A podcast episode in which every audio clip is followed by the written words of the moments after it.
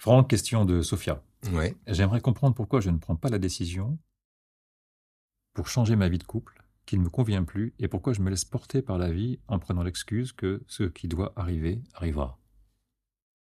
Oui, Sophia. Donc si j'ai bien compris, c'est une personne qui se pose la question de pourquoi elle ne prend pas la décision euh, de changer sa vie de couple, c'est ça la question? Absolument. Changer ma vie de couple. Changer sa vie de couple. Ce qui signifie en fait que si je l'écoute euh, attentivement, euh, ça signifie que Sophia, elle est depuis un moment dans un malaise et qu'elle ne trouve pas le cœur et de prendre une décision et elle laisse la vie se faire comme si euh, à un moment donné ça allait s'arranger de soi-même ou que la décision allait se, prendre presque malgré elle, naturellement. Euh, ça, c'est le genre de sensation qui, qui arrive lorsque on est tellement plus bien dans son couple qu'on finit par ne plus du tout communiquer euh, au point que l'autre n'est pas forcément au courant de là où elle en est, elle, Sophia, dans son couple. Peut-être qu'elle vit avec quelqu'un qui ne sait pas à quel point elle est près de la rupture, à quel point elle est près de la porte. Et euh, je crois que c'est c'est ça euh, le, le, point le plus sensible dans cette affaire, c'est que il arrive qu'on soit pas bien et quand on n'est pas bien, on se met à se poser des questions dans son coin, à se dire mais pourquoi? Et machin, mais oui, mais s'il faisait ça ou si elle faisait ça, peut-être que ça changerait, peut-être. Et, et, en fait, on finit par avoir des conversations qui sont dans nos têtes, des conversations qui sont vécues en interne, alors qu'elles auraient besoin d'être posées sur la table.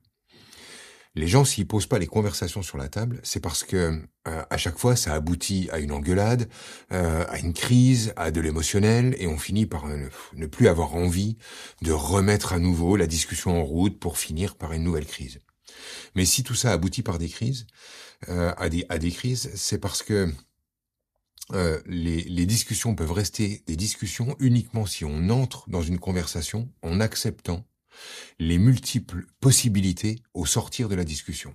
Je traduis, si elle se met à avoir une conversation avec euh, son compagnon ou sa compagne, je dirais un compagnon, et qu'elle rentre dans la conversation en étant d'accord pour qu'à la fin de cette conversation, il y ait une rupture, ou qu'à la fin de cette conversation, il y ait un renouveau du couple. Si elle est d'accord pour les deux versions, elle va pouvoir avoir une vraie conversation avec euh, son compagnon. Si elle n'est pas d'accord avec une des deux versions, sa conversation n'en sera pas une, elle sera juste euh, un dialogue de sourds qui cherche à emmener l'autre dans une direction ou dans l'autre, et c'est ce qui aboutit systématiquement à une engueulade, donc à de l'émotionnel, donc à ne plus vouloir communiquer. Donc si Sophia veut que ne pas laisser euh, les rênes à la vie qui n'existe pas, qui va pas prendre de décision à sa place, mais qu'elle veut que quelque chose se produise, l'idée en fait ce serait pas de décider dans son coin je vais rompre et il serait temps que je mette l'autre au courant, ou euh, je vais expliquer à l'autre qu'il faudrait qu'il modifie son comportement pour que tout s'arrange pour moi.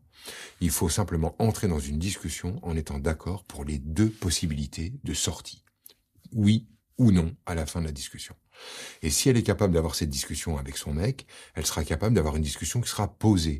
C'est-à-dire que lorsque l'émotionnel va, monter dans la, dans, dans la discussion, si elle est d'accord pour que ça se plante, l'émotionnel, elle saura jouer avec. Si elle est d'accord pour que ça continue, l'émotionnel, elle sera d'accord pour jouer avec. Et tant qu'elle sera pas d'accord pour faire face à ces deux émotions possibles, la, la conversation n'aura pas lieu. Et c'est cette peur de l'émotion qui fait qu'elle va rester là en attente que quelque chose se produise.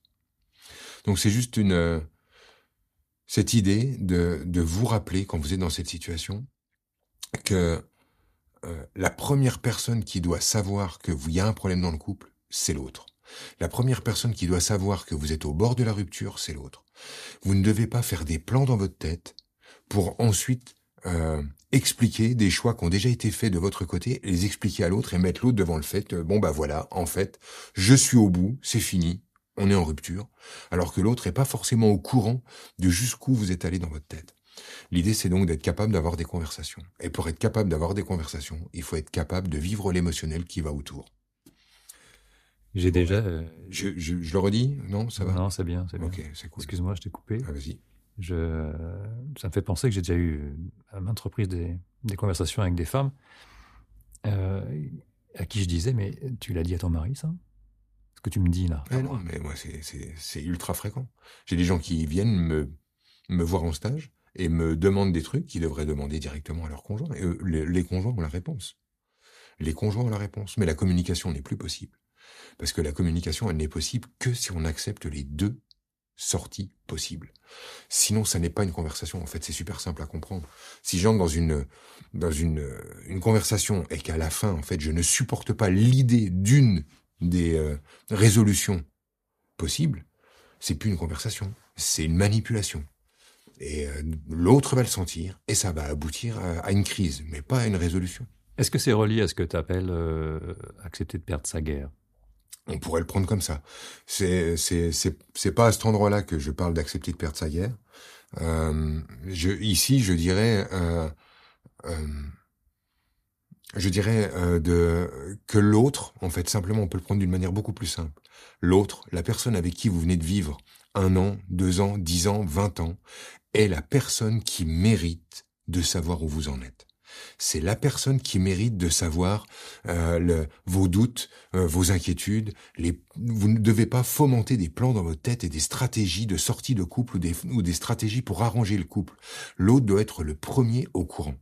En ce moment, je ressens ça, j'ai des doutes, j'ai peur de ça, ça m'emmène là-dedans. Qu'est-ce qu'on en fait? Et on peut avoir une conversation saine uniquement si on accepte que cette discussion aboutisse à deux possibilités, la rupture ou le renouveau. Je te lis la suite, il y a une suite. Mhm. Hôtesse de l'air depuis 30 ans, qui voyage partout dans le monde et qui aime encore son métier malgré toutes ces années. Pas très souvent en famille, mais c'est bien comme ça aussi. J'essaie de bouger de façon euh, de penser et de voir la vie sans mes lunettes, et au moins d'être consciente, euh, et au moins d'être consciente, et au moins d'être consciente que je vois ma vie à travers mes lunettes et que ça n'est pas la réalité de tous. Bon, ça nous dit pas grand-chose, ça. Si, ça nous, euh, ça précise quand même quelque chose qui est euh, cette idée qu'elle fait sa vie dans son coin, qui est moi le sentiment que j'ai euh, immédiatement dans, dans sa façon de, de prendre le truc à Sofia.